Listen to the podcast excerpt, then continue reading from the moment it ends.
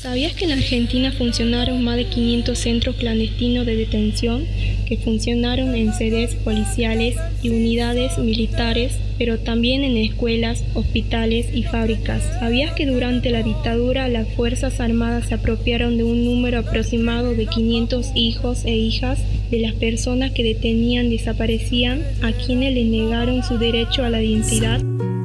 ¿Sabías que el día de hoy, gracias a la lucha de organismos de, derechos humanos como las Abuelas de Plaza de Mayo, fueron recuperados más de 100 de aquellos hijos e hijas?